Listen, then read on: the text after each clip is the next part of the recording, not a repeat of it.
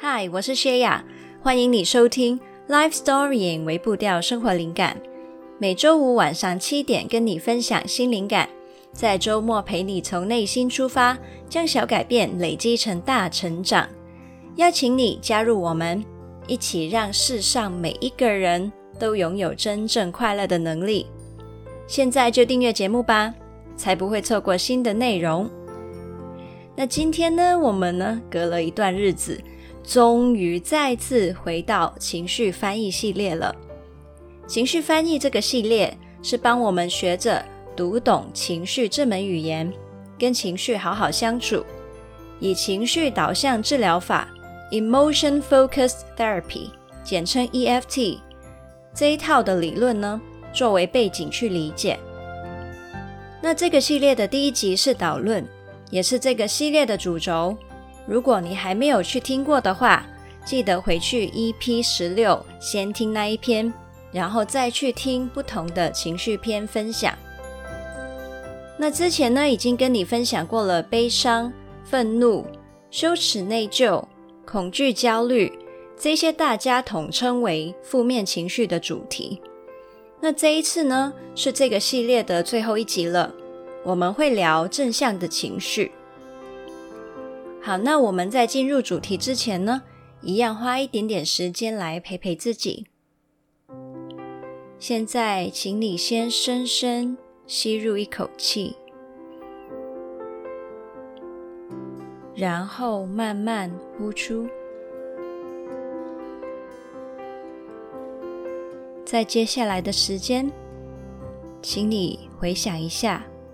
有哪一件事情是你已经坚持了很多很多年，到现在还在做的呢？它可以是一段关系、一个习惯、一种兴趣、一个你在追求的目标。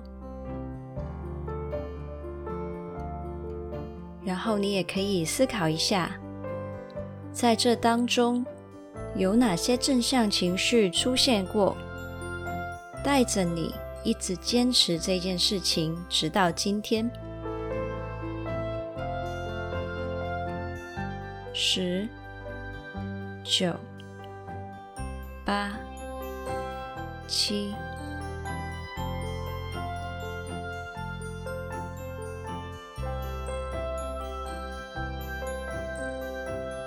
二。一零，你也可以想象一下，假如在这一路上，你没有任何的满足，没有任何的快乐，没有任何正向情绪出现，现在的你在这件事情上会是什么状态呢？希望透过这个思考。让你可以去连接正向情绪跟我们的生活跟人生有什么关系？现在，请你再次深深的吸入一口气，然后慢慢呼出。欢迎回来这里。好，那刚刚有跟你分享过。嗯，这一次呢，我们会去聊正向情绪嘛。但是呢，我想要先分享一下我对于大家说正面跟负面情绪的这个归类法的一些小观点。其实呢，我不太喜欢用正面跟负面情绪来分类情绪，这是因为啊，普遍的人听到这些用词，就会联想成情绪是有分好跟坏的。但是呢，我觉得所有的情绪，它的本质呢，其实都是有它的功能性的。那不然，上帝为什么要创造这些东西放在我们里面呢？对吧？那即便呢，有当中就是会有一些让我们不舒服或不喜欢的情绪，但也正正是这一些，才让我们懂得怎么样去生存跟保护自己。那不管是所谓的正面或负面情绪。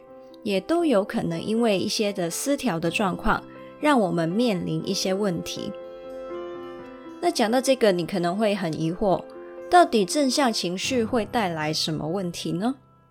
那今天呢，我也会跟你讨论一些的可能性。整体来说，正向情绪就像是人生意义的指南针。在健康的情况下，当我们追求一些对我们来说有意义跟重要的事情呢，它们就会亮起来，告诉我们这就对了。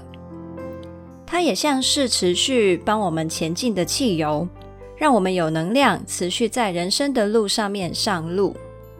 那接下来呢，我会先根据两位 EFT 大师所写的书《Working with Emotions in Psychotherapy》里面的内容呢，去介绍他们讲的三类正向情绪的特质、功能，还有与之相关的问题。那两位大师的名字也让大家知道一下，就是 Leslie Greenberg 跟 Sandra Pavio。那他们两个呢，其实是就是让 EFT 发扬光大，应该说是创办人吧，甚至嗯。那回到三类正向情绪，那三类呢，分别是第一类兴趣与兴奋感 （Interest and Excitement），第二类开心和愉悦感。Happiness and joy。第三类与关系相关的爱、亲密感跟关心，Love, affection and caring。那讲第一类，兴趣与兴奋感。兴趣呢，能够让我们将注意力完全投注在一件事情上面，打开所有的感官来吸收对那件事情的资讯，也因此。你在这件事物上面的享受感也会被扩大。那这里的兴趣呢，不只是你对一件事情的爱好，也包括了你的好奇心。兴趣会带我们持续的跟世界做连结。当你对任何的方面失去兴趣，你就会失去与那方面的连结。对人失去兴趣，你就会失去与人的连结。对自己失去兴趣，你会与自己失去连结。这也是为什么对人对事都时常保持好奇心是那么重要。失去兴趣跟兴奋感，其实是忧郁症的其中一个很核心的特征。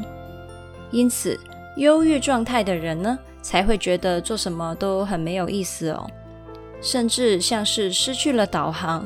我根本就不知道自己想要做什么。每天早上呢，也会因为觉得今天没有什么值得期待的，所以也很难有起床的力气。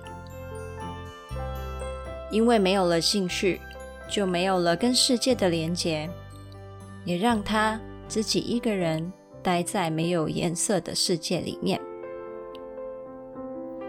第二类正向情绪：开心和愉悦感。那如果说兴趣是让你与特定的人事物产生连结的话，那开心跟愉悦感所发挥的角色，就是吸引你在那个兴趣的对象上面投入更多的心力时间。开心跟愉悦感本身就是你做一件事情的奖励了，你不用等到完成目标才收获快乐，在过程当中你就能够享受这些面包屑。但同时呢，它也在帮助你实现长远目标上面发挥很重要的角色，因为它就有点像是一个定期存款计划的概念，让你在某件事情上面呢持续去投资你的努力，帮助你渐渐累积出成果。过程当中呢，它也会给你跨越焦虑跟害怕的勇气。另外，它在人际关系上面也会发挥很大的作用。不管是我们自己笑，还是看到其他人笑的时候，都是一件让我们很享受的事情。因此，我们会愿意做出一些让对方开心的事，像是帮助对方或是友善对待对方。那我们因为对方的笑容呢，也会开心起来，对方又会因此而更开心。开心呢，是让人跟人之间更享受彼此的同在，是人跟人之间的粘着剂，形成一些正向循环。好，那我们呢，把这个开心跟愉悦感讲得那么赞呢、那是不是越多越好呢？其实呢，也有一些跟开心相关的问题存在的。有的人呢，可能会过于沉溺或是依赖一些让他开心的人事物，像是形成一些药物滥用啊、游戏成瘾啊等等的上瘾的问题，反而会妨碍了他的生活机能，或是限制了他成长和尝试的其他可能性。所以呢，我们的快乐不能单单的着眼在当下的快乐。也要去思考，也要去追求一些更长远目标实现的时候的那种成就感。那现在呢，聊完了第一类跟第二类情绪，简单来说就是兴趣还有开心享受感嘛。那我们现在就可以来探讨一下一个很多人想要解决的问题，不知道是不是也是你经历的东西呢？有很多人的困扰是对于人事物。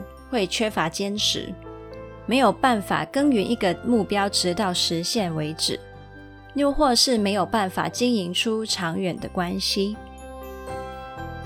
那当你对特定的人事物失去热情的时候，可以问自己两个问题：第一，我还对这个人或是这件事情好奇吗？第二，我还享受这件事情？或是跟这个人的关系吗？以为自己已经对特定的人事物了若指掌，其实就是杀死热情的开始。比起热情减退就转身离开，不如呢，试着用以下的几个步骤来持续经营吧。第一步就是知道并承认你并非已经全盘掌握，你是不可能。一百个 percent 完全了解一个人事物的，所以呢，好好的去承认这件事情。第二，重拾你的好奇心，持续探索新的发现。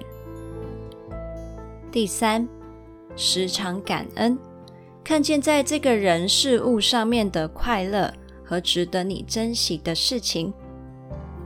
那这些呢，就是我们好好的去应用我们刚刚讲的两类正向情绪，重新的让我们持续在一件事情上保持热情的方法。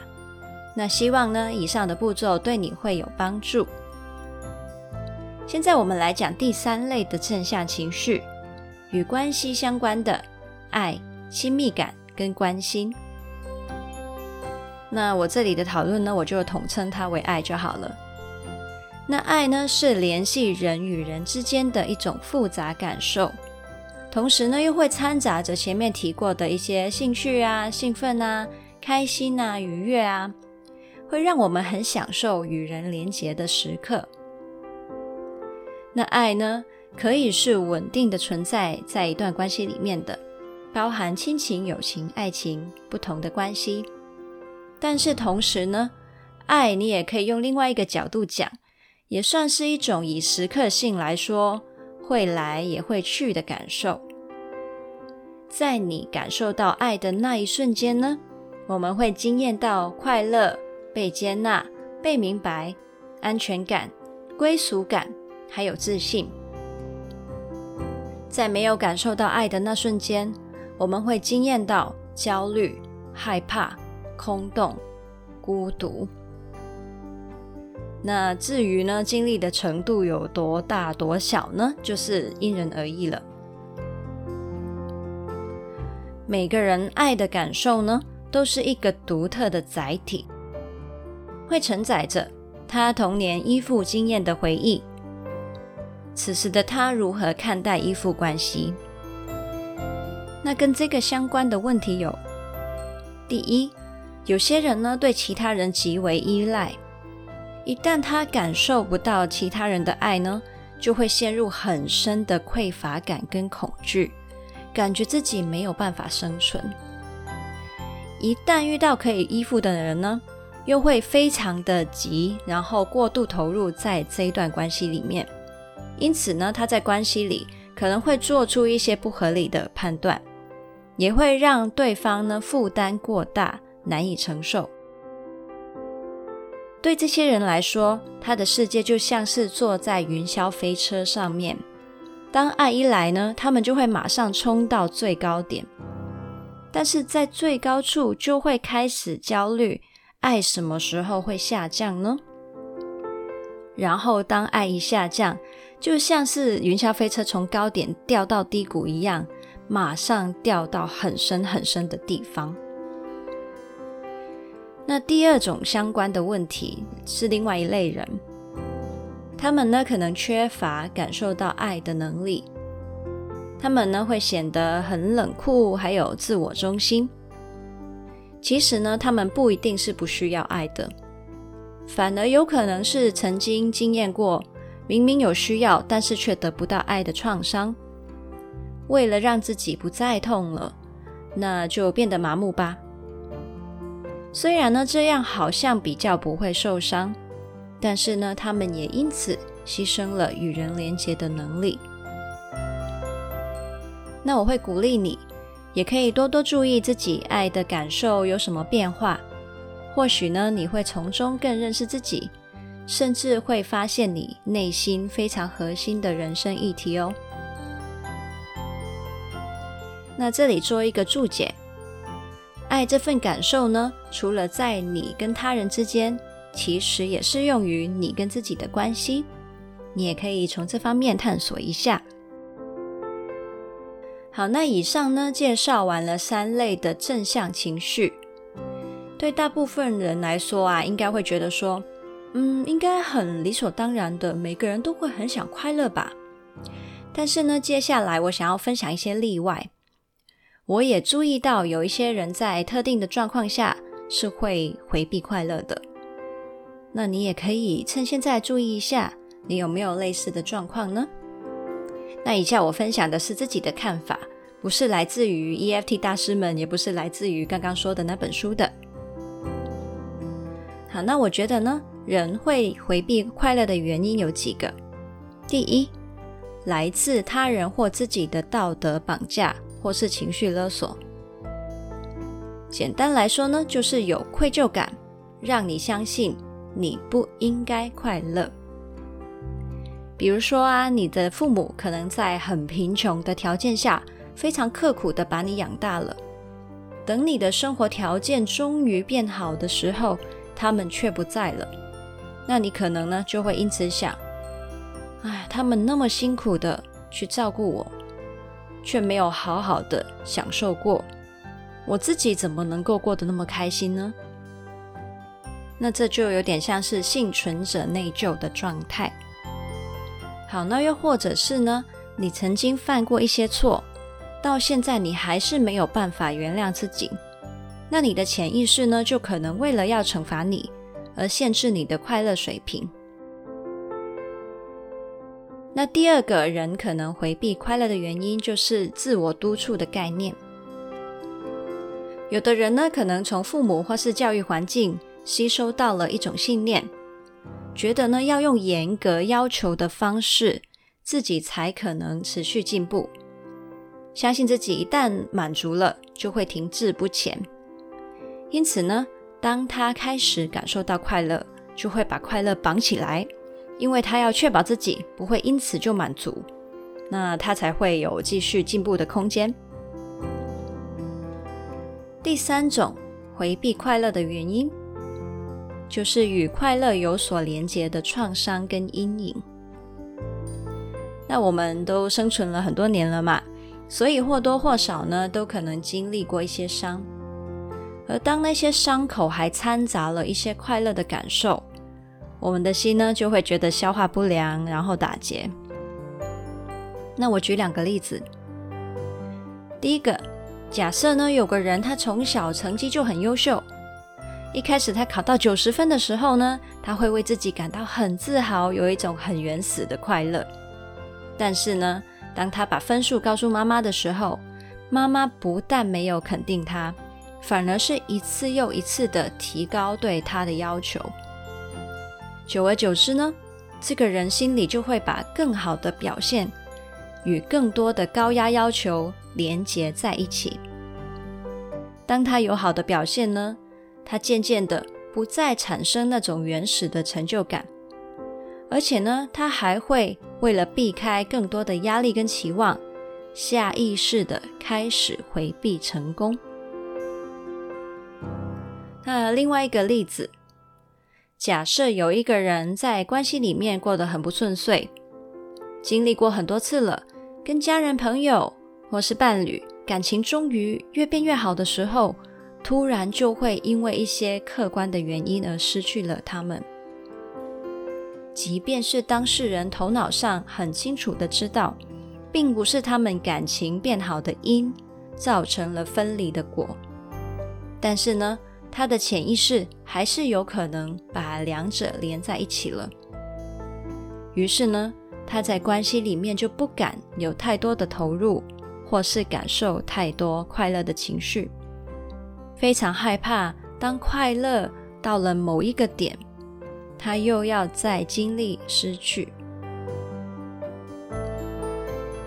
好啦，那今天呢，跟你分享了正向情绪的三种类别，它们发挥了什么功用，还有失调的时候会产生的一些情绪状况，也聊了几个人可能会回避快乐的原因，让你也检视一下你自己内心深处会不会也有这些快乐的绊脚石。终于现在呢，不知不觉来到了情绪翻译系列的尾声了。那希望这个系列呢，让你了解情绪们在我们生活中很核心的角色，他们如何运作，还有我们怎么样与他们和平相处，也更知道如何陪伴其他人。如果呢，你还没有完整听过整个系列的话，那记得要回去补课哦。这个系列呢，其实一直以来啊，都是我节目里面收听率比较高的。那也反映了大家其实是很想学习这方面资讯的。那因为呢，嗯，这些内容是用 podcast 跟文章的形式去呈现，资讯呢相对比较碎片化，所以呢，我也正在考虑做一个线上讲座，让大家呢可以用系统化的方式看整套情绪的系统，也可以看见不同情绪之间的关联跟比较，还有掌握在学习这套系统之后，如何应用在自我照顾，还有与人有效沟通上面？如果你觉得这个讲座会对你或其他人有用的话，请你私讯敲碗告诉我。反应多的话呢，那我会考虑推出这样的讲座。